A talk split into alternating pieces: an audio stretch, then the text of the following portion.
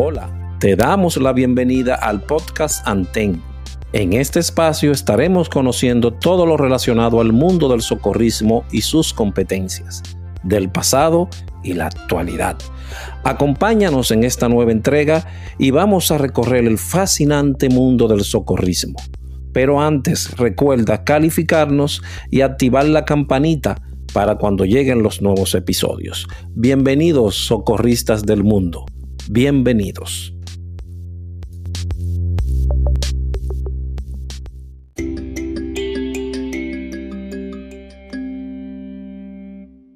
Bienvenidos Radios Escuchas a otro episodio más de nuestras entrevistas magistrales. En el día de hoy tenemos una persona muy conocida por todos que estaremos hablando con él. Pero antes de, quiero hacerle un resumen de cómo va las estadísticas dentro del de Anten Podcasts. Eh, se escucha un 52% en la República Dominicana y un 43% en los Estados Unidos.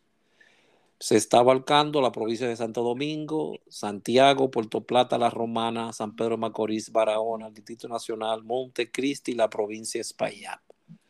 Dentro de la parte de Norteamérica, podemos decir que, vaya, estamos en varios estados, Florida, Georgia, Ohio, New York, New Jersey, California, New Hampshire, Washington, Texas, Utah, diferentes lugares. Gracias por su atención y tenernos en cuenta siempre para recordar el pasado es lo que recuerdas, lo que imaginas recordar, lo que te convences en recordar o lo que pretendes recordar. Bienvenidos, Radios Escuchas. Buenas noches. Para hoy tenemos un invitado especial. Como bien dijo nuestro anfitrión, muy conocido por muchos o por es voluntario de la vieja guardia, socorrista de la vieja guardia, nuestra vieja guardia, cabe destacar. Esta persona es para mí un ejemplo de tenacidad porque ha sido el único voluntario que yo personalmente, cuando era encargado de reclutamiento, rechacé en dos ocasiones eh, en distintos momentos, no el mismo, en la misma semana, por así decir. Vino la primera vez, le dije, no, no, no, todavía no estamos reclutando. Vino la segunda vez, todavía no estamos reclutando, caballero. A la tercera tuve que bajar el brazo y dejarlo entrar. Para todos es Otto Carela, para mí siempre será Soto Manuel Carela Flores. Buenas noches, hermano, y bienvenido. Muy buenas noches, Muy buenas noches, Aldrin Santiago. Es un placer estar por aquí con ustedes, compartir la idea de ustedes de tener la vieja guardia por lo menos entretenida con algo hoy en día.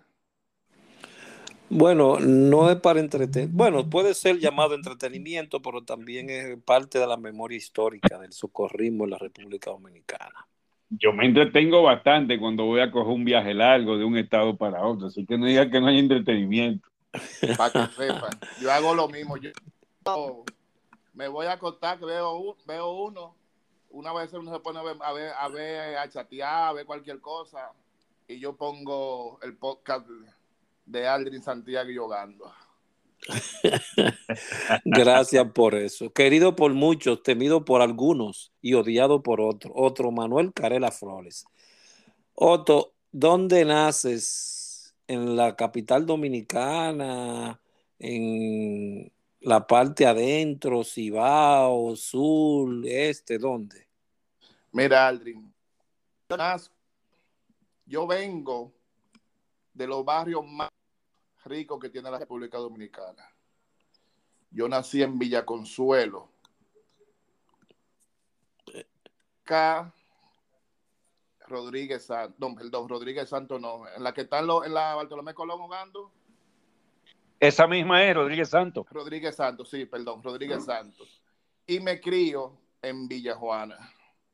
Tú sabes que son los barrios de la capital que más dinero hacen en su día a día. Una por el oro, otro por el cambio de dólar y así sucesivamente. La madera, el, mercado de Villa Consuelo y todo, son los dos barrios, vengo de esos dos barrios. Ok, te quería... Si me preguntan de dónde soy, siempre diré de Villa Consuelo. Ahí vives todavía, ¿verdad, Otto? Vivo en Villa Juana. Ok, ok. Entonces, ahí haces tu, tu escuela secundaria, primaria, bachiller, todo. La primaria la hice humildemente en el Colegio Arroyo Hondo. Ahí hice parte de la primaria y después fue para aquí arriba, para la parte de Villa Juan y Villa Ok. Colegio Cristóbal Colón. ¿Dónde queda ese? Ese queda en Villa Consuelo. Esa es en la profesora Miama Gómez, casi esquina Manuel Eduardo Gómez. Ajá, ahí. Y el doctor Tejada. Hoy en día lo que hay es un destacamento de la policía. Eh, ay, mi madre.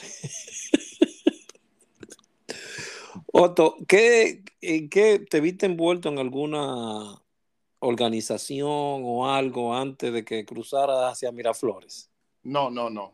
Mira, fuiste directamente a Miraflores. ¿Qué, te, qué, te, ¿qué te, llamó? ¿Qué, te mm, hizo? yo tengo unos primos que nacieron en San Carlos, en la Montecristi 64. Ajá. Y Villaconsuelo y San Carlos, yo iba todos los días desde chiquito, donde son, son los primos, como uno lo dice, los primos hermanos que, con los que uno se cría, que son hermanos. Yo soy hijo único de padre y madre. Y esos son mis hermanos. Y ahí un poquito con más edad que yo, con mucha edad que yo, conocí a Ricky Fría siendo muchacho. Él ya una persona más adulta que yo, nunca compartimos cuando muchacho, pero sí lo veía que era del barrio de San Carlos. Y un día en mi casa, yo estaba viendo la televisión y fueron al canal Teleantilla. Y iba a comenzar, lo haciendo los preparativos de Semana Santa. Y dije yo, oh, pero mira, estaba Ricky Fría y no me acuerdo quién era la otra persona. ¿De qué edad estamos hablando ahí que tú tenías? Yo, yo tenía 14, 15 años. Ok. ¿Y viste que estaban preparando entonces? Estaban haciendo, estaban haciendo, estaban dando una práctica de primero de, de PAB para la persona, los preparativos de Semana Santa y eso fue un viernes. El lunes próximo a ese día me aproximé a, la Cruz Roja. Yo estudiaba en el Colegio Panamericano. Y salimos temprano. dimos la vuelta. No tenía que irme. Como muchacho al fin, no fui, me, fui con un grupo por atrás. Y cuando yo entré a la puerta, cuando llegué a la puerta de la Cruz Roja, digo yo, por mí, ¿dónde está la Cruz Roja? En verdad, ya yo tenía dos años estudiando en, el, en, el Panamericano y no sabía que la Cruz Roja quedaba atrás. Y entré ese día a la Cruz Roja y dije que yo quería hacer curso de primer auxilio. Y me acuerdo como hoy estaba vestido de militar, los chamacos que uno sabe que eran un tipo militar. Estaba el difunto Isidro, Isidro Sayas. Y él me dijo, no estamos reclutando ahora mismo porque ya comienza la Semana Santa, pero después que pase la Semana Santa, tú vienes y así podremos, tú podrás coger el curso. Me fui. Pasó la Semana Santa, me olvidé de eso y como al año siguiente, ya 15 y pico, 15 años y medio, para los 16, entonces fui a ver si había curso de primer auxilio y ahí con la persona que me vi fue con el señor Hogando. Y me dijo que... Óyeme, qué, qué frustrante. ¿eh? Que no había curso de primer auxilio. Me fui. Me Una persona difícil. como a los dos meses y me pregunté que si había curso de primer auxilio y ahí ese señor me preguntó que para qué de dónde yo soy. Y yo le dije, ah, yo vivo en Villa Juan. Y me dijo, ah, no, no hay curso de primer auxilio para usted. Porque esos son de la gente que viene atrás de los carnés. Para que la policía no lo pare. Oye, tú estabas denigrando gente, ¿eh? eso se llama discriminación, hogando. Pero este señor está loco. Yo he caído preso alguna vez. ¿Y te, te, quedaste ahí o te fuiste? No, me fui. Me fui. Te fuiste otra vez. Después, eh, yo vivo cerca del difunto, vivo casi frente, cerca de todos los difuntos. Coño, ten cuidado, Carrión. Y Carrión, lo vi, lo vi que tenía un poloche de la Cruz Roja. Y le dije, oh, tú eres de la Cruz Roja, yo quiero hacer un curso, pero cada vez que voy nunca hay curso. Y me dijo, ve el lunes y búscame.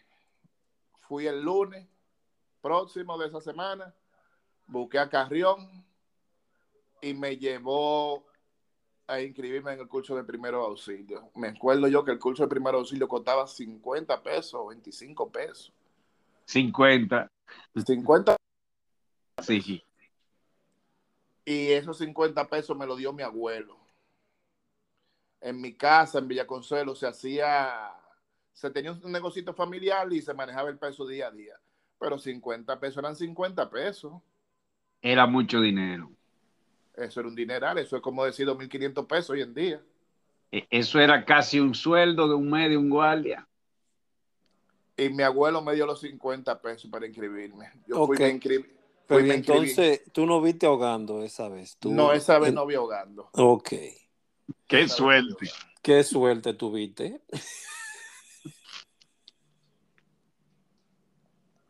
sí, tuve, tuve suerte. Tuviste suerte que no te nuevo. ¿y, cuál era la condicionante que tú tomas para eso? Eh, muy buena pregunta. Eh, no es mi entrevista, es la experiencia de él.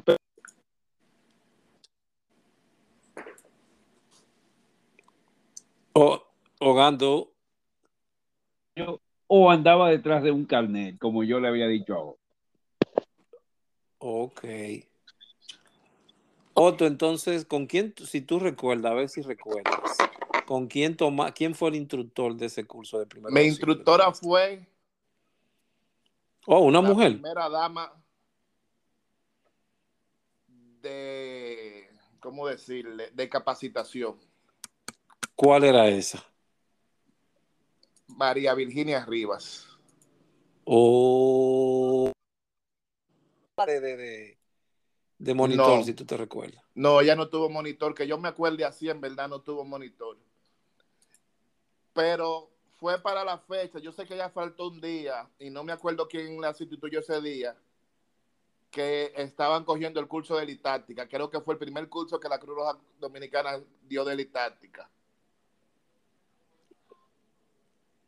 ¿Se acuerda la fecha para cuándo eso? Creo que fue en el 91, ¿no, verdad, Positivo en el 91. Ella, llegó tarde, era miércoles, martes y jueves o miércoles y viernes, algo así. Dos veces a la eh, semana.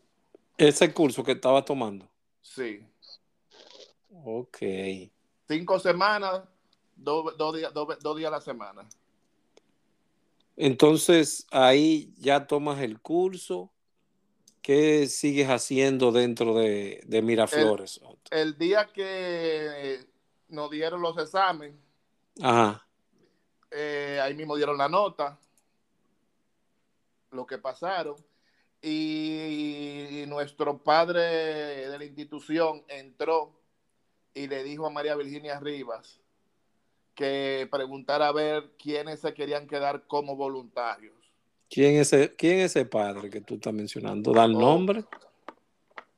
El padre del padre de, del primer auxilio de la medicina prehospitalaria en la República Dominicana. Alejandro Valverde Podestás. No te obligaron a decir eso, ¿verdad? Bueno, quede claro. Él entró y le preguntó a ella que quién es, levantamos la mano unos cuantos, y entonces él dijo, hay una oportunidad parece como siempre ha pasado los servicios, muchos nunca iban o llegaban tarde. y había un servicio estacionario en, en la feria ganadera.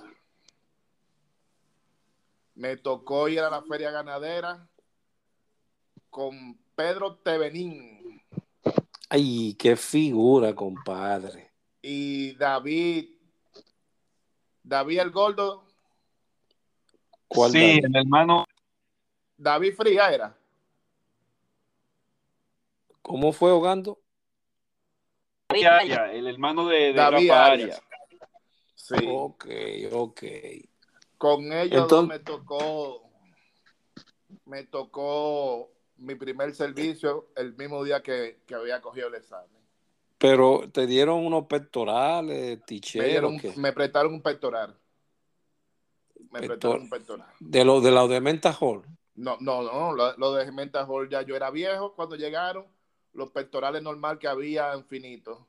Ok. okay. Y, y, y, entonces, ¿qué, qué, qué experimentaste ahí en ese, en ese En servicio? ese servicio aprendí lo que era la dieta. Pero. Coño. Eso de dieta para la cena. Ey, pero. Ey, era un dineral. Pero espérate.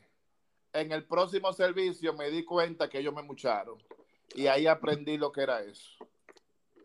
La dieta y cómo era, mochar. Era de, era de 50. Sí. Era de 75. No, la dieta era de 75. Era de 70, fue de 75 porque ese a las 2 de la tarde, nos dieron 75. Pero la primera vez fuimos ya a las 7 de la noche y era, no, había, no, había, no, no, sé si era 50 o 75, pero yo sé que yo aprendí ahí que, yo, que, que, que uno muchaba. Era en esa época, creo que el servicio de la feria ganadera era bateo y corrido, pero se podía hacer por secciones. Tú podías tomar la mañana, podías tomar la tarde, podías tomar la noche coger bateo y corrido desde la mañana hasta la noche. Sí. Si cogía los tres hacía? servicios, si cogía los tres servicios eran 75, si cogía dos eran 50, pero si cogía 5. Ok, ¿y qué hacían en ese servicio, si se puede saber? Es atender dolores de cabeza, no, no, ¿de qué era el servicio? Era que un que, servicio estacionario, era, era, una pero, feria agro, agro, era una feria agropecuaria, pero también estaban había feria de caballo, de montura de caballo, de paso de ecuestre y esa cosa. Ok. Sí, yo me recuerdo de eso, creo que fui varias veces. Ese fue mi primer servicio en la Cruz Roja. Ok. Entonces, ahí ya sigues yendo normalizas el hilo? ¿Cómo lo haces? Ahí iba, cuando salía del liceo, entraba, si había, muchas veces, como era, yo salía de tarde, muchas veces no había nadie, me iba, si encontraba a alguien de lo que yo había compartido, que ya eran como dos o tres, Tevenín, David, dos más, me quedaba charlando con ellos hasta que fui haciendo ambiente. Sí, porque era, era, el, más, era, más, era el Panamericano, era el patio ahí mismo. Tú sí, sí, sí, sí. Exacto. Y entonces, ¿qué, qué, otro, ¿qué otros cursos tomaste ahí en el proceso? Primero auxilio básico y después, ¿qué seguiste haciendo? Después hice RCP. ¿Te recuerdas el, el nombre del instructor? No. En verdad, no, no, no. Creo que fue el mismo Valverde que lo dio. Ok. Positivo. Eh, con eh, su, con su super monitor, que ya era instructor, eh, Bantroy Medina. Ok. Sí, estaba, estaba Bantroy Medina como, como monitor, ese sí. Pero creo qué, que fue el instructor fue eh, Valverde. Eh, ¿De qué fecha estamos hablando ahí? No, no me pregunte de fecha que yo soy, pero era finales del 91, principio del 92, no era muy lejos. Ok, ok. Entonces, después del RCP, ¿qué continúas haciendo, Otto? Ahí continué haciendo, entonces salió, salieron los entrenamientos de los fines de semana. Arriba, arriba, abajo, 500, 300 vueltas. ¿Quiénes daban ese entrenamiento? Si tú recuerdas. Hogando, comenzaba, eh, comenzábamos con Olivares. Si Olivares no podía, el que habla, entonces, el, Ogando, el que habla tanto del, el que habla tanto del corre, corre, vamos, baja allí, sube aquí, corre, corre, corre, corre. Ah, pues tú lo dabas también, ok. tanto en Medina, siempre lo eh, unas veces fue wow. Yo soy malo para recordarme los nombres de, la gente que, que trato poco. Francisco Eh, el, el que se parecía a Andrés Medina, que era Alessi, de- Alessi Melo. Alessi Melo, dio uno que otro corre-corre, y así sucesivamente hasta que caímos en la mano de Félix Damblau. Eh, no. Era. Sí, así que se escribe, pero se pronuncia Danblue. Félix Danblue Mejía. Ok. Hasta que cogimos, hasta que caímos en la mano de Damblau. ¿Y qué pasó ahí, Otto? Oh. Ahí, le, ahí, le, ahí pulimos los bordes de, de los blogs de la, de, de- de- de- del Panamericano, toda la, toda la institución alrededor.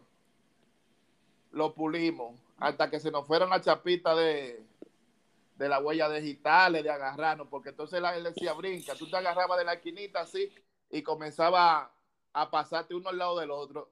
Puli- Yo digo que era puliendo los bordes de los bloques, uno estaba pero era la institución entera. Tú terminabas en un lado, entonces, entonces tenía que, como el lado del frente, en el- cuando eso lo que había era malla ciclónica, tenía que salir corriendo para llegar a la pared del Panamericano y volverte a agarrar ahí. Y si te caía a mitad, si te bajaba a mitad, no era que tú ibas a brincar y mismo iba a seguir. Te devolvía y comenzaba desde cero. Pero, Otto, eso eran cosas opcionales, ¿no? ¿Verdad? Tú, si tú querías, tú no ibas ese, ese fin de Oye, semana.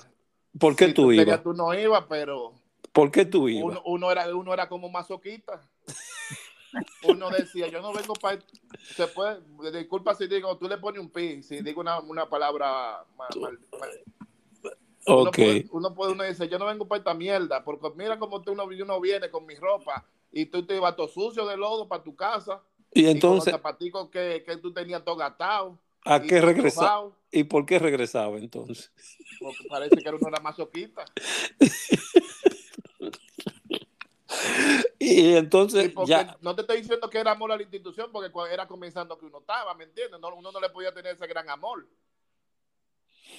y en ese proceso de todo ese huye, huye, huye, brinca, brinca, brinca y pule las paredes, ¿se tomaste algún curso? ¿Se dieron algunos cursos ahí también para que... Sí, Se ahí pertenecimos a la brigada de rescate, eh, cogí PWA.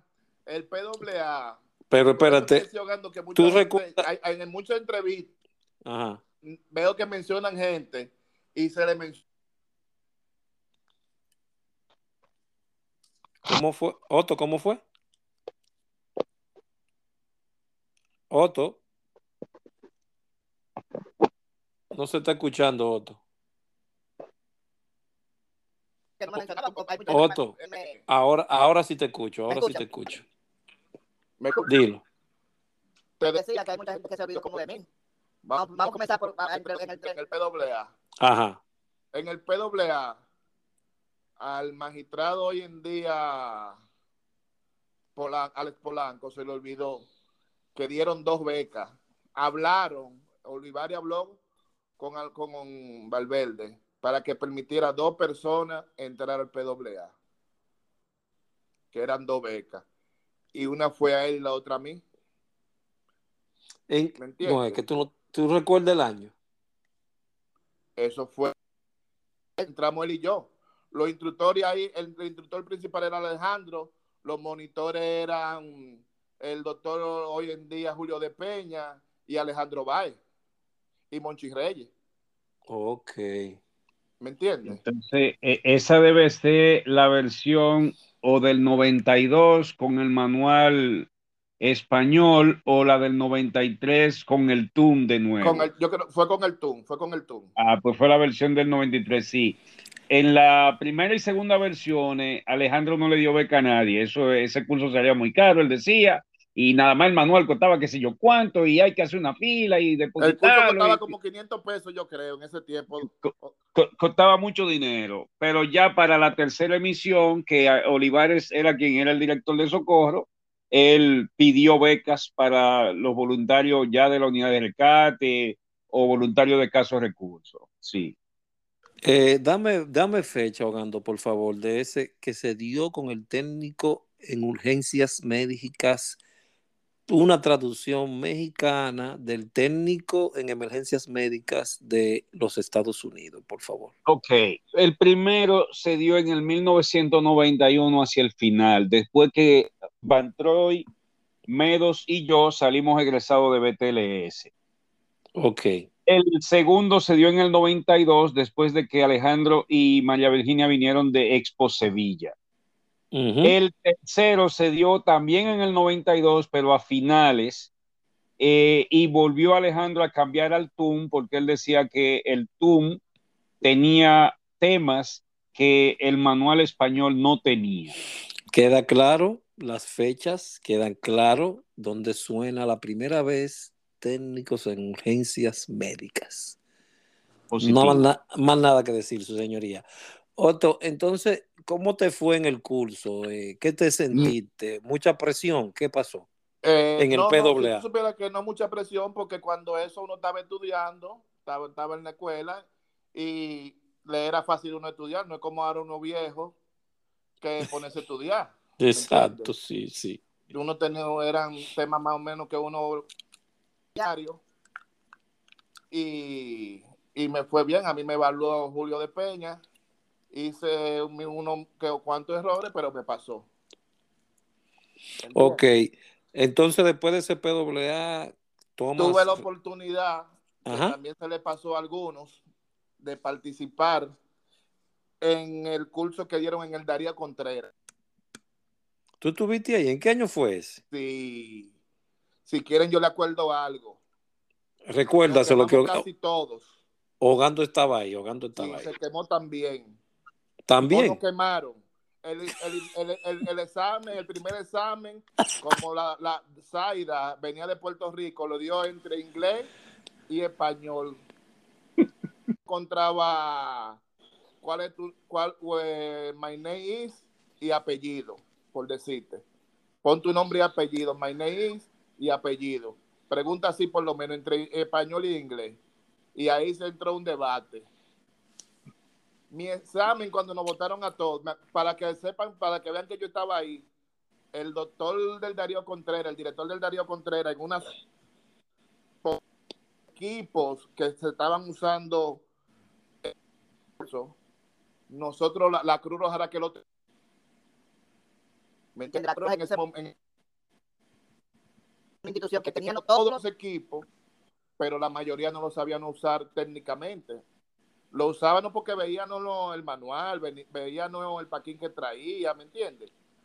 Y lo, y lo usaban no así. Pero no, no lo usaban no, no, te- no estaban titulados te- no estaban titulados para usarlo.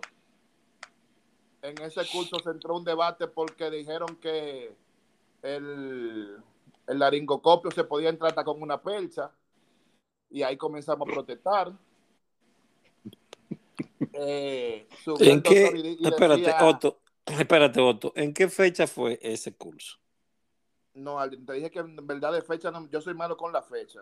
Déjame ver, Ogando. Ogando, ¿en qué fecha fue ese curso? Eso es también 90, finales del 95 92, por ahí. principio del 93. Es decir, que ya se habían dado tres cursos de primeros auxilios avanzados antes Mm. que eso. Positivo y Sí. un BTLS. Y, un, un BTLS. BTLS. Sí. Eh, Cuatro, como cinco, seis eh, RCP. Más- nada, o más- más nada que decir, su señoría. Entonces sigamos, Otto, ahí. Tuviste Ah, ahí, entonces, Ogando. Está cierto todo lo que está diciendo Otto, ahí, ¿verdad, Ogando? 100%. Mira, De hecho, lo único que quiero aclarar, lo único que quiero aclarar es que precisamente porque Cruz Roja tenía muchos equipos, pero pocas personas que lo supieran usar, fue que Alejandro ideó el curso de primer auxilio avanzado, que debió ser titulado, te doy la razón ahí, Aldrin, debió ser titulado como técnico en emergencia médica, aunque fuera nivel 1, porque era con el manual de TUM de, de México. de Puerto Rico traducido al español por los mexicanos. Exacto. Entonces, Otto, en ese curso lo sacaron a todos. O Entonces, tú te- y Medina me completo. Lo único que yo puse en mi examen fue mi nombre. Bien. y ya, Sí, yo me quemé y él pasó. qué barbaridad. Fíjese Pero usted, tenían el mismo examen. fí- fíjese usted. mismo todo. Entonces, ya en ese proceso, tú dices, bueno, voy a dejar esto. Eh, entraste, ahí fue que se formó la unidad de rescate, entonces. No, estaban entre la unidad de rescate y, y, ¿Y qué? y, y, y los primeros auxilios. Estaban capacitando en toda la área porque Alejandro decía que tú no hacías nada con rescatar a una persona, bajarlo de la montaña, sacarlo de la playa y después no saber qué más nada hacer. Es muy cierto, muy ¿Me cierto. entiendes? Muy y, y, me, y, me, y me capacitaba en lo, en lo más que podía. En esos días estaba muy de boga eh, las capacitaciones, sí, porque era el proceso donde tú adquirías los, los rangos o el escalafón. O, o no era esa época. No, todavía no se había llegado ahí. Todavía, ok, no se había llegado ahí. Por ahí, ahí cuando eso nada más, los rangos los tenía, era, era por, por antigüedad. Ok, Por capacitación. Ok, entonces ya ahí llegas a, a primeros auxilios avanzados, que es el tope dentro de emergencia médica en esa época. Después hicimos ¿Qué continúas haciendo? rescate en estructura colapsada y sin estrada, que la dio el venezolano. Eh, Valver- eh, Polanco, Alex Polanco estuvo ahí. Sí, ahí tuvimos mucho. ¿Dónde se dio Eh, el curso? El curso se dio entre la explanada de la institución y la práctica se dio aquí lo que hoy en día es el, el- el hospital de los billeteros en Villa Consuelo. Ok. También en el puente de los próceres, Otto. Sí, se, dio, se dieron prácticas en el puente de los próceres también. Bueno. La última práctica para finalizar el curso se dio en el, hospital de los billeteros. Ah, Positivo. pues, ah, pues entonces la costumbre es un poquito bien antigua, la costumbre de ir a saltar al puente de los próceres, Sí, Positivo. porque se hacía eso también en, en el curso de FOBAPES también. cuando eso no existía el FOAPE. Sí, pero se hacían unas FOA- el FO- El, prácticas. FOAPE de allá era corre, corre, arriba, abajo y todos los fines de semana. Fui- no, a nosotros, no, nosotros hacíamos un FOAPE todos los fines de semana. Ya. El FOAPE de los viejos era todo, de que lo que entramos en el 90 era todos los fines de semana. Entonces, eh, eh, en el caso de las emergencias, ¿quiénes la atendían? ¿Sudado así? En el caso de las emergencias, cuando eso lo atendían los voluntarios que tuvieran de servicio y que Eso- estuvieran capacitados. ¿me Eso no, no, no, pero estamos hablando de que ustedes están en la física. En caso de que se existiera una emergencia en ese momento. Quitarte la, quitarte, quitarte la ropa sucia y ponerte la limpia y irte la para emergencia. Ay, mi madre, qué barbaridad. Pero él te, él te acaba de decir, él te acaba de decir, siempre había un personal de planta aunque estuviéramos cogiendo piña. Si no había un personal de planta porque estábamos todos involucrados en la piña, eso, eh, eso era no, no quitarte la ropa sucia y ponerte la limpia, o ponerte el pectoral por encima de la sudad, o ponerte la camisa si tú tenías la camisa. Y vamos, a lo que carne hay. Ok.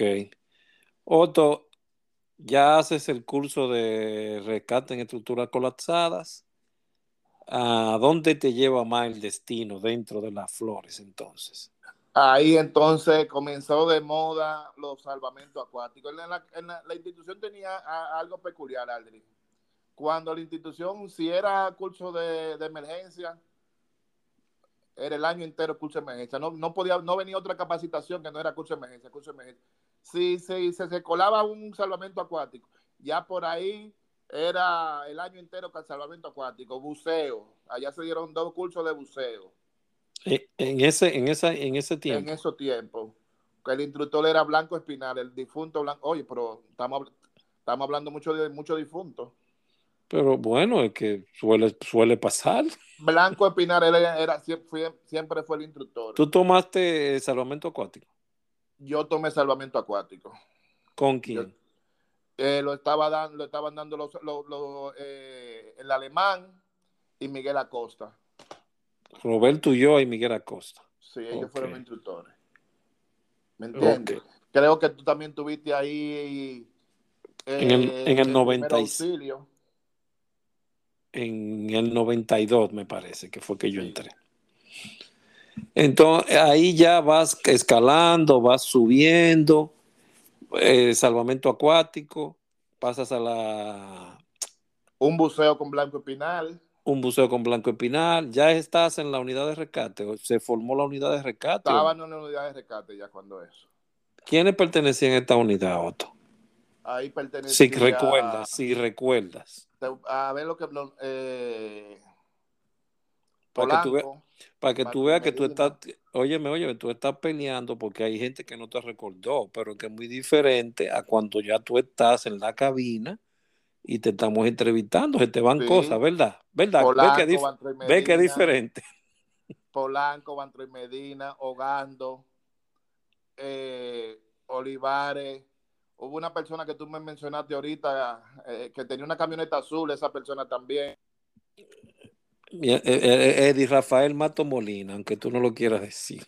Eh, ¿Quién era Binet, Oye, te estás olvidando de tu hermano, Otto, ¿cuál de todos mis hermanos? el cantante, papá.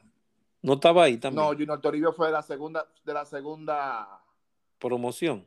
promoción. ¿Y Camilo Lelio Gando? De la segunda promoción. Ok, y tú fuiste de Oye, la yo te estoy primera. hablando de promociones de cuando yo estaba, pero yo me imagino que antes de yo estar, Bantroy Medina, Gando, Saya y esa gente pertenecían ya a tenían un curso más avanzado que de rescate, ya habían algunos habían hecho elitáctica, ¿me entiendes? Ok. Pero para aclarar algo ahí, Otto, si me permites, en esa época nada más existían dos grupos, salvamento acuático y socorrista. Oh, oh, pues entonces Otto es de la primera, no, no, parece es que de la primera camada, entonces. Oye, ta- estaba, también habían dos o tres gente que eran de San Cristóbal. Tú sabes que eh, eh, la entrevista que dijo Mere, Le tengo tengo que reconocer que es verdad. La San Cristóbal siempre, siempre se le tuvo, se le tuvo un respeto a ellos en lo que era salvamento acuático y rescate. Porque ellos siempre no, no tuvieron eh, formado como lo de la capital, pero ellos con su conocimiento de quien le enseñó y ellos practicaban en cabulla y, y, y- nadaban en río.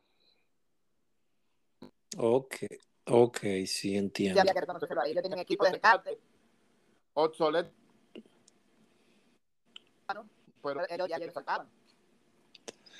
O- Otto, en esa época tú pudiste asis- asistir a algún desastre, alguna de esas condiciones que se daban en nuestra isla. desastre, Recurrente, claro no, está.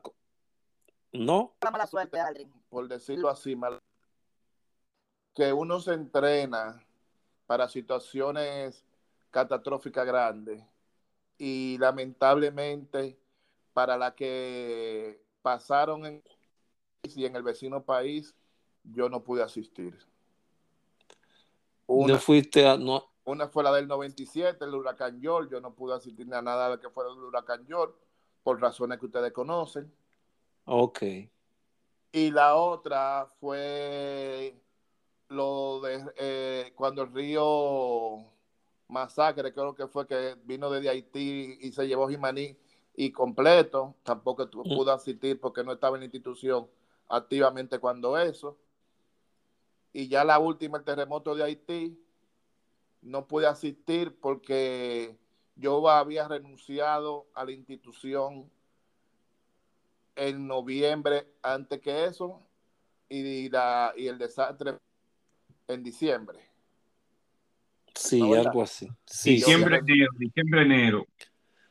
En enero. Dici- diciembre, Enero, enero, algo así. Diciembre, Sí, enero. Yo había renunciado en yo acabo noviembre. de llegar a la ciudad de Nueva York cuando sucedió. Sí, yo había renunciado en noviembre y eso fue, y entonces no quería, yo quería ir, mi mamá me decía, ve, ve, ve, créeme que sufrí mucho, sufrí mucho, mucho, mucho, el ver que todos ustedes iban y yo no pude ir, pero yo tenía miedo de, de ir y que me no pertenece a la Cruz Roja, usted no puede asistir. Eh, bueno, hubo algunas personas que, como yo, que no asistimos directamente al terreno, pero fuimos con Fernando, el doctor Fernando Vázquez, crisis fuimos parte de lo que movió todo el personal y todas las cosas allí. Era como si hubiésemos estado allá. Sí, pero por lo menos ayudaste, ¿me entiendes? Yo no pude, yo no pude, con mira, Dios sabe que es así. Que eso fue un dolor, esos fueron dolores, como si se me hubiese muerto un familiar y yo no lo pude ver. Yo- Ok. porque uno pasa años entrenando y capacitándose para que cuando lleguen situaciones así, demostrar lo que uno aprendió. Y Eh. demostrar. Exactamente. Sí, fui a emergencias menores, ¿me entiendes?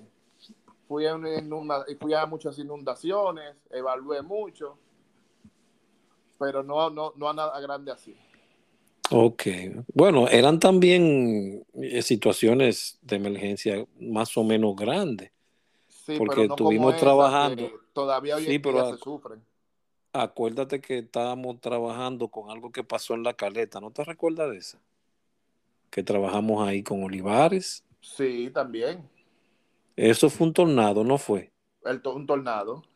El tornado, sí. Positivo. Y tú trabajas, Positivo. eh, Una tromba sí, marina que se metía a la tierra, sí, el tornado de la caleta. sí, sí, ese Que, que tornado. de la- antes lo hacía por lo menos cada 10 años y gracias a Dios hoy en día ya no, ya no pasa. Bueno, no, no se sabe todavía, no se Eh, sabe. En ese periodo empezó, no sé por qué, efecto del niño, la niña, eh, cada año pasaba con efectos menos devastadores hasta que volvió, como dice Otto, y, y desapareció. Pero sí, era recurrente, el fenómeno era recurrente, tenía una estadística de 5, 10 años más o menos, pero hubo tres años que se metió consecutivamente, el Consecutivamente. primero de los cuales fue el más fuerte. Sí. Ok. Eh, ahí, bueno, eso brincaste un pedazo No, brincamos parte mucho. de, brincaste mucho, dale más para atrás, vete un poquito más detrás.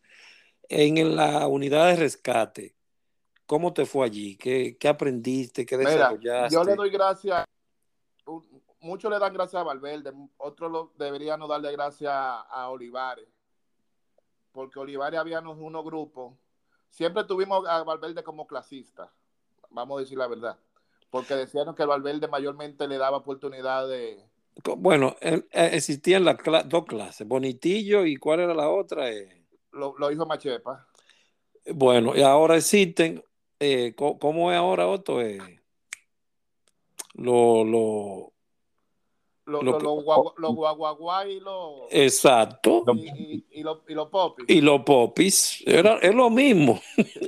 Sí. Entonces sígueme diciendo. Que- le te digo que le doy gracias a Olivares. Yo nunca fui eh, titulado como instructor, pero sí no me puedo quejar de que Olivares me mandó a muchos sitios a dar instrucciones. Comenzando primero con que los que estaban a cargo de darle instrucciones eh, a la Sursa, que nos chupamos la Sursa desde el principio, desde el primer día hasta el último día, fuimos Alexis Domínguez y Otto Carela. Desde que nos metían en la 42 allá atrás metido, que era el que le daban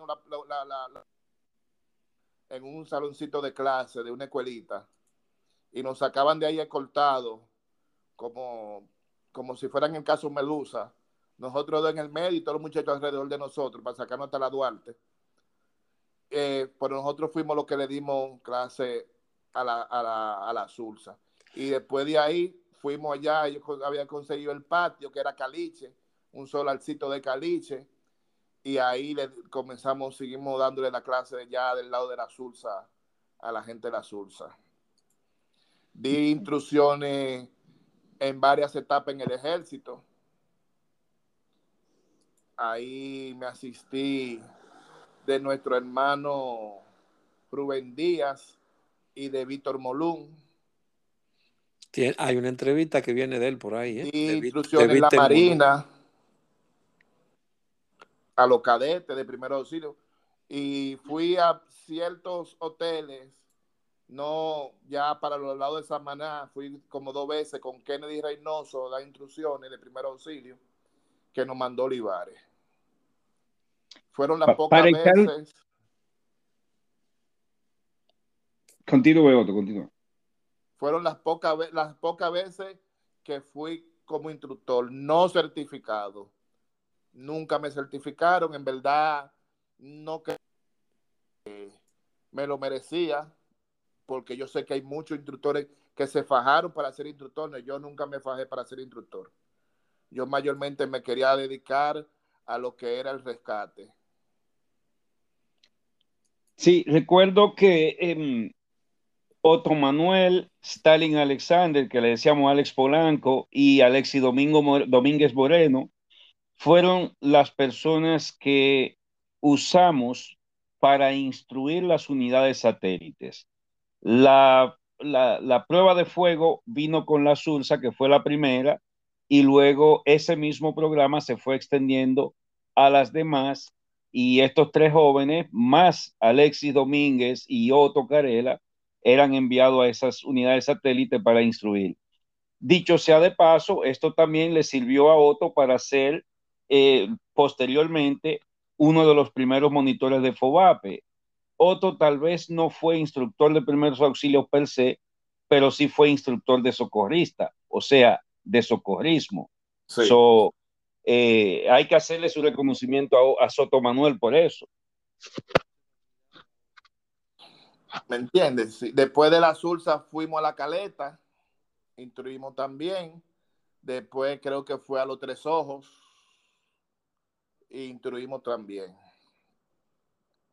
Entonces no fui certificado, no fui instructor Otto. certificado, pero como dice Ogando, no fui instructor, pero sí fui instructor para socorristas. Ok, Otto, se me olvidó al comienzo decirte que este podcast es para recordar, para, como decías ahorita, entretenerte, pero también para decirte y darte las gracias por todo lo que hiciste y sigue tal vez haciendo en esa institución, porque somos nosotros que debemos de hacerlo. Si tú Tal- supieras, Aldrin, tal vez nadie- mira, Tal vez nadie te lo había dicho anteriormente, pues aquí hay, tenemos esa parte de darnos las gracias. Gracias por todo lo que hiciste ahí, por muchas cosas que hicimos que hoy no podemos decirlas porque quedan en el olvido, mira, yo hace, hace como, mucho- como un freezer que vaciamos una vez, pero esas son cosas que quedan en el olvido, ¿verdad? co- co- como el Nadie refre- como el, como el famoso refresco Fanta. No, esas son cosas que quedan en el olvido, vuelvo y te repito, ¿eh? Porque vaya. Personalmente, personalmente, Aldrin y Otto, Ah. yo tengo algo que agradecer a Otto de manera personal. Otto Soto Manuel dijo una vez, tú ves el comandante Ogando, aunque caiga en desgracia, si él entra por esa puerta, yo me le paro en atención. Porque él estará en desgracia, pero de repente viene con más poderes que con lo que se fue. Si yo soy, si yo hay algo que siempre voy a tener en claro. Siempre, siempre. Mira, aparte de que yo no quiera no- me- mencionar nombre y, y algo, siempre, siempre, siempre, siempre. El que comió conmigo manzana de oro en la Cruz Roja es parte de mi familia. Positivo, positivo. Eso, ¿Me entiendes? eso Somos era, Somos No podemos hermanos ser- de oye, hambre. puede ser la persona que peor yo haya tratado o que peor me haya tratado a mí. Y yo siempre le voy a guardar un respeto. además de las caminatas, largas caminatas que hacíamos hacia Hubo, el barrio, el downtown chino, ¿te acuerdas, Otto? hubo una vez, Allí, cuando eso, no, no, cuando, cuando eso ya teníamos un poquito de dinero, íbamos donde el downtown chino, al- al con- downtown chino, a comer to- to- todos los domingos. comíamos y a pie otra vez para las Para flores. las- Ogando, una vez un corre-corre de eso de los fines de semana. Parece que para nada más para que no, voy, voy a mencionar clave para que solamente los, los socorristas viejos sepan de quién yo estoy hablando. El 4 estaba como en pro- la- lo, lo habían como expulsado de la Cotuguanamá. con tu Banamá en la calle, ¿no verdad? Sí, sí. Lo habían expulsado Ey. fuera con tu Banamá. Ay, qué frecura. Dios Estábamos corriendo adentro. Y él salió corriendo para afuera. Fui, salimos atrás de él. Mira, Florentero, Cotubanamá, dos vueltas en Cotubanamá, Delgado, Malecón, Malecón Gómez, Malecón por el Eugenio María de Hostos, hacia la Gómez. Y cuando estamos llegando a la Gómez, me hizo un amigo y hermano, oye, ¿y a qué otra unidad se puede pertenecer que no sea a la de rescate?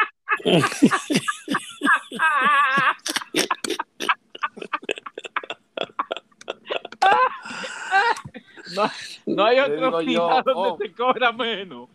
Sí, digo yo, oh, a la de emergencia médica. ¿Y qué hay que hacer ahí? Leer- y estudiar. Y Leerse unos libros groseros. Leerse Ah, pues. unos libros groseros y sentarse a esperar que pase una emergencia. Sí, es que me paré aquí y a partir de mañana voy a pertenecer a, a esa unidad. Yo no doy para esto. No, que va. Yo estaba. Eh, eh, Eso es de mí que están hablando, señores. Yo No estaba he en la dicho nombre, época. no he dicho nombre para que no se sientan adulidos. Sí, pero que eso era en la época. Esa era mi época roja, totalmente comunista. Y ni pertenecía a la brigada de emergencia médica, ni pertenecía a la brigada de rescate. En una porque corrían mucho y en la otra porque entonces yo también lo acusé de elitista. Nada más no era tú que decía eso, tú era yo también. Ay, No, pero de veras, de veras, eh, gracias, Otto Manuel, no solo por tu servicio, por tu tiempo, tu dedicación, sino también por todas tus contribuciones. Otto Manu- Soto Manuel era uno de esos voluntarios de los barrios que nunca decía que no, desde que se le llamaba, se apersonaba a la base de inmediato y ahí estaba disponible para lo que fuera. De verdad que gracias, hermano. Siempre las órdenes, siempre estaría hacia las órdenes. Eh, eh, Otto, yo, la Cruz Roja me enseñó algo, a que yo, desde que comenzaron, salieron los celulares, yo tuve mi celular, en la Cruz Roja aprendí de que yo no, yo duermo con el celular en la cabeza, por si alguien me necesita. Yo Entonces- nací para servir. Ok, Otto, ya ahí pasamos, eh, seguimos adelante. Eh, ¿hasta dónde llega Otto como voluntario socorrista después Bueno, de la, después de la unidad de rescate? Después de la unidad de rescate, ¿qué otra, qué otras etapas vas a escalar? ¿A dónde más vas escalando? ahí se dividió lo que era el distrito. Entonces, pertenecía al distrito como asistente uno de Luis Binet.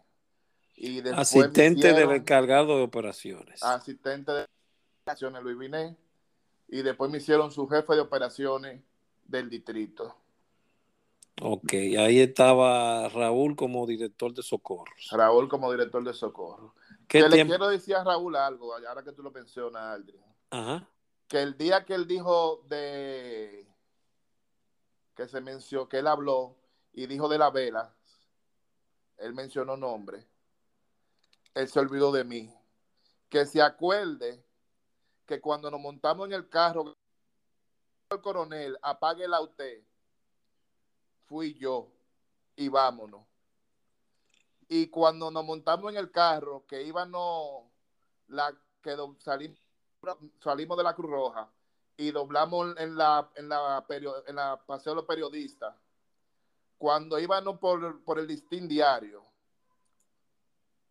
no sé, eh, me imagino que era un que él tenía color, era de color amarillo. El satánico. Él me Eh. dijo, ay, coño, se me fueron los frenos. Por el carro El a satánico 300, sufría de esa vaina. El satánico. 300, y a mí así mismo lo que me dio fue un ataque de risa. y chocamos con una matica que estaba, do- que estaba donde está el Adobón, el parquecito del Adobón, ahí de la 27. Y chocamos ahí con, en esa matica. Que se acuerda que el que iba al lado de él era yo, que me iba a matar junto con él. Ah, había un carro parado al lado. Y dice el tipo, ay Dios, a mí que me acaban de entregar este carro ajeno hoy, que lo acaban de pintar, y yo estoy esperando para entregarlo. Y, y no le dimos de casualidad. eso lo dije al principio de alguna de las entrevistas. Esto es un rompecabezas de memorias. Sí, sí, de yo memorias. Ya Pero yo tú sé que él se va a estás, reír con eso. sí, ya tú estás viendo, ya tú, ya, ya estamos viendo desde tu perspectiva una memoria que va a encajar en esa parte que faltaba en la memoria macro, que es la que estamos viendo. No se te mencionó, gran parte de lo que entrevistamos aquí no se te mencionó, pero has dado datos que te sustentan, que estuviste ahí y ya entonces seguimos poniendo más fichas dentro de, de, este rompecabezas de, de la memoria. Ahí llegas a, porque ahí le diste para atrás. Entonces, en el distrito, ¿qué realizabas ahí? ¿Con quiénes estabas? ¿Con quién estabas ahí? Todo, ahí dime. estaba. No, no, dime estaba- primero, ¿qué hacías ahí?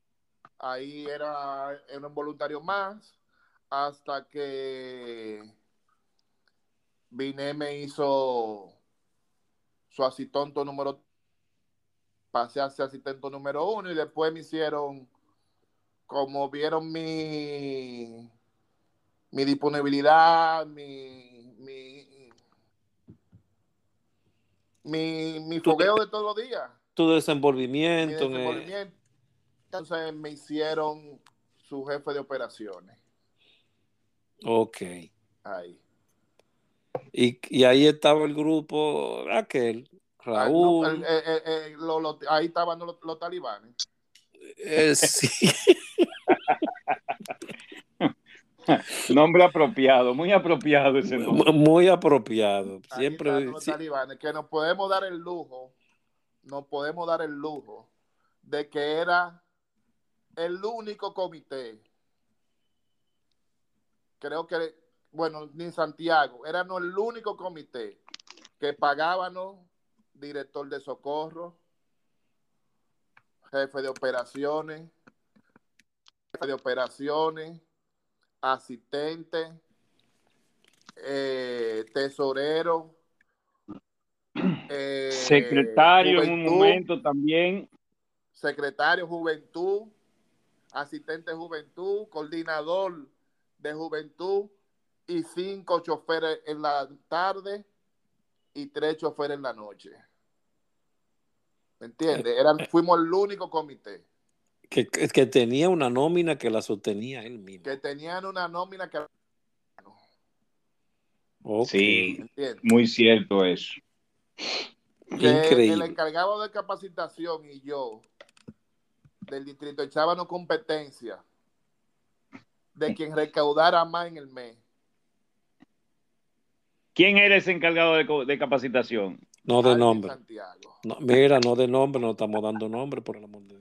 Oh, pero tú quieres que mencionen todos los nombres menos el tuyo. ¿Qué es lo que te pasa a ti? Ah, para quedar en el, para, que- para quedar en el anonimato. Así se hacía, así se hacía. Ya en la, ahí en el distrito sigues escalando. Sí, después de ahí el distrito lo separaron, lo mandaron para el 7, ya no era lo mismo. Y en una coyuntura le ofrecieron a Luis Binet la jefatura de la, la- jefatura de operaciones nacional y él no la aceptó. Hubo un problema, hubieron unos voluntarios, un, hubo un problema entre la institución con voluntarios. Yo intercedí era entre la seguridad y los voluntarios no pase a mayores. Y ahí vieron mi control de el control que yo tenía sobre muchos voluntarios y el respeto que muchos voluntarios me tenían. Y entonces ahí me hicieron jefe de operaciones ¿Con qué director? con Sergio Rafael Vargas Fuentes, Dios lo- también. Dios lo tenga en gloria. A todos Dios lo tenga en gloria. Exactamente. ¿Qué ahí tiempo duras como, como jefe de operaciones nacional? ¿Qué tiempo duras? Ahí duré aproximadamente dos años, dos años y medio, casi tres. Enterado. Y sales después y ahora Vamos a destacar, vamos a destacar que dentro de todos los veteranos y los y los instructores y demás personalidades que precedieron a Soto Manuel, Soto Manuel fue el jefe de operaciones que más tiempo duró, ya por coyuntura, ya por situación, pero fue el jefe de operaciones que más duró. Sí, yo decía, y, y, y Vine me lo decía mucho, me decía Otto, eh, la jefatura de operaciones fue un año, año y medio, no más de ahí, de ahí lo quitan. Y yo creo que fui uno de los que más duré. Sí. Bueno, de ser rechazado por un amigo de nosotros a la entrada. Oye bien, de ser rechazado por un amigo de nosotros a su entrada, Y déjame decirte algo Mira, antes de que mira, eso, mira hasta dónde llega un rechazado dentro de las flores. Y déjame decirte algo. A esa persona que me, que me rechazó, tengo para decirle que a los cinco o seis días de yo haber sido jefe de operaciones, de haber renunciado, mi mamá, me- mi mamá me dice que me cancelaron y yo echándome la de vaina digo, dije que me que renuncié. A los cinco o seis días fue la única vez que saqué el carnet a la policía para que para no caer preso. No fue que lo sa- y no fue que estaba haciendo nada malo, sino le había llevado algo a un voluntario. Ya Yo no estaba en la Cruz Roja, pero ese voluntario era de esa persona que uno le coge mucho aprecio y que uno sabía que eran fieles. Y estaba enfermo y yo le fui a llevar un medicamento que era a, a- a Julito Sí. y le fui a llevar un medicamento y me quedé en su casa sentado y llovió y me dieron las 10 de la noche. Y ustedes saben que eso de Radio Televisión Dominicana, allá a esa hora en la Sam- es, es- es tenebroso. Y salí Sí. nublado, así jarineando a las 10 y media de la noche para mi casa y desde que llegué a San Martín, ahí se paró una patrulla y me dijeron, ¿y usted? Y yo le dije, bueno, jefe, mire, vengo de ver un, un compañero que ya había pasado lo de Haití. De Haití, allá le cayó, en el terremoto le cayó una piedra, una cosa rescatando, le vine a dar un calor, un poco de apoyo moral.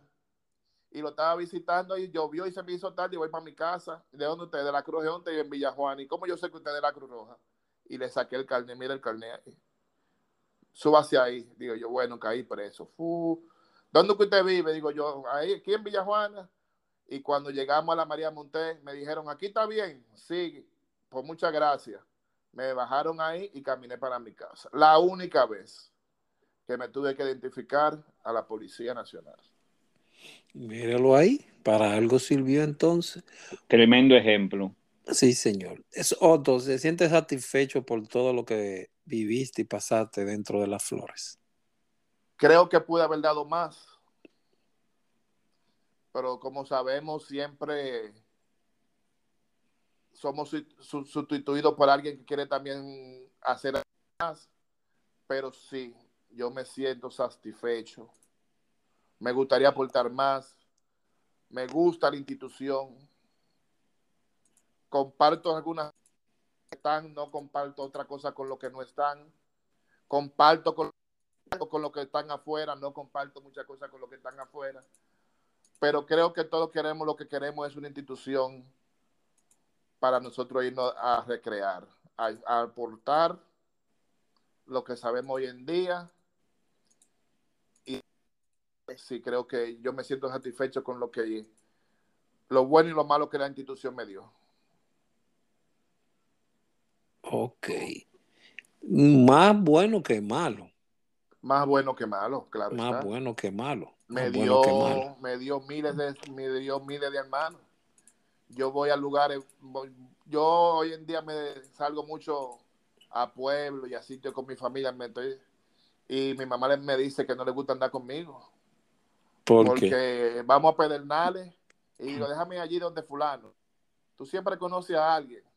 Vamos a dar jabón, déjeme allí donde fulano. Tú siempre conoces a alguien. A mí no me gusta andar contigo porque tú no te puedes hacer estar haciendo nada, que tú siempre estás conociendo a alguien.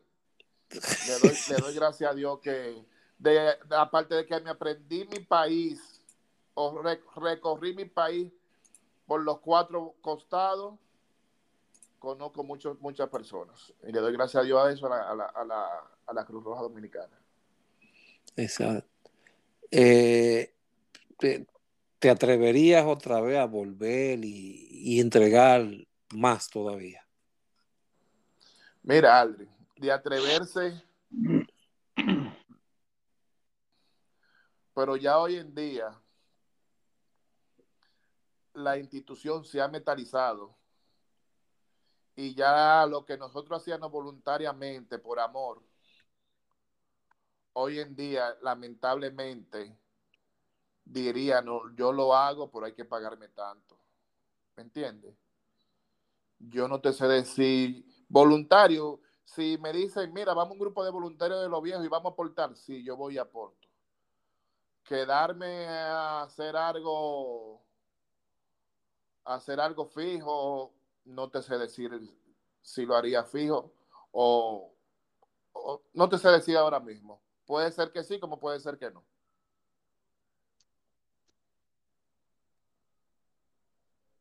Aló. Yo te escucho. Aldrin, ¿escuchas?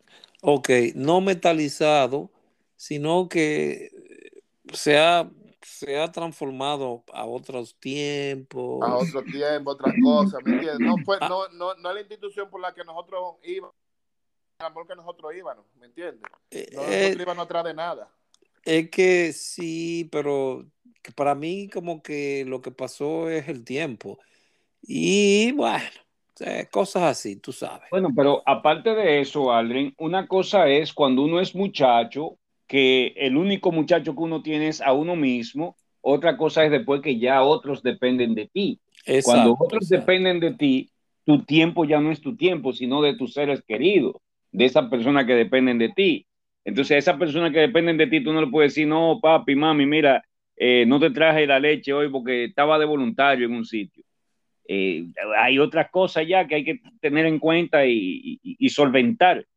So, yo entiendo bien lo que dice Otto y yo prácticamente, si tú me haces la misma la pregunta a mí, te diría exactamente lo mismo que te dijo Otto. Exacto. Bueno, ¿tienes alguna palabras finales, Otto, para cerrar? Y vuelvo y te repito, muchísimas Mira. gracias por tu tiempo. Te- Por te- tu te- tiempo, óyeme, por tu tiempo en cabina y por tu tiempo en la institución, vuelvo y te lo repito. Tú sabes que Mil, eh, que- mil de gracias, aunque te pusiste de cabeza caliente a decir que nada más estábamos entrevistando a los bonitillos. pero yo Hoy, no, hoy tú te tocó, y, verifica no, no, hoy te tu, tocó tu a primera ti. 10 entrevistas. Si hay Sí. uno, si hay uno malo, si hay uno de los hijos de Machepa, entonces yo me callo. se entrevistó a los que aparecieron. Se le Oh, dijo a mucha gente, oh, como oh. se le sigue diciendo a muchos. A lo que aparecieron, qué cosa. Exacto. Como se le sigue diciendo a muchos, por favor, hablen. Hay unos que se creen Shakira. Tumba eso, tumba eso. Santiago. El micrófono es de Otto. Continúe, Otto. Continúa. una Otto. cosa, mira. Una de mis primeras emergencias dentro de la institución, que ustedes que, que lo mencionan mucho, eh, Alejandro, nunca, nunca que yo sepa, le iba a decir a alguien, muy bien trabajo, bien hecho. Si, si estaba mal hecho, te decía hasta barriga verde, pero si estaba bien hecho, lo único que te hacía era que te daba tres golpecitos por el hombro, pra, pra, pra, y ya.